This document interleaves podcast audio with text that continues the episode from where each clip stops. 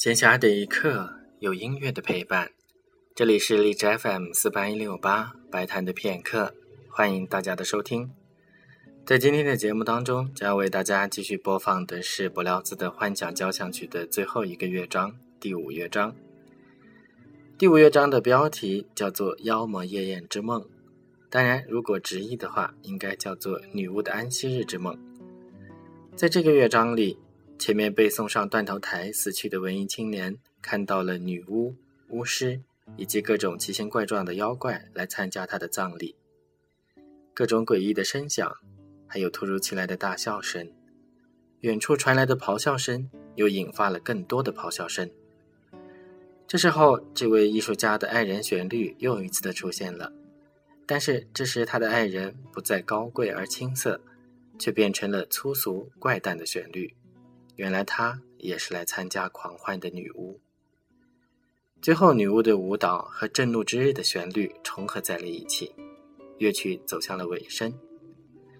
这里需要说明一下的是，这里讲的震怒之日是中世纪流传下来的一段旋律，在浪漫主义的作曲家，比如李斯特、拉赫玛尼诺夫的音乐当中，都能听到对这段旋律的引用。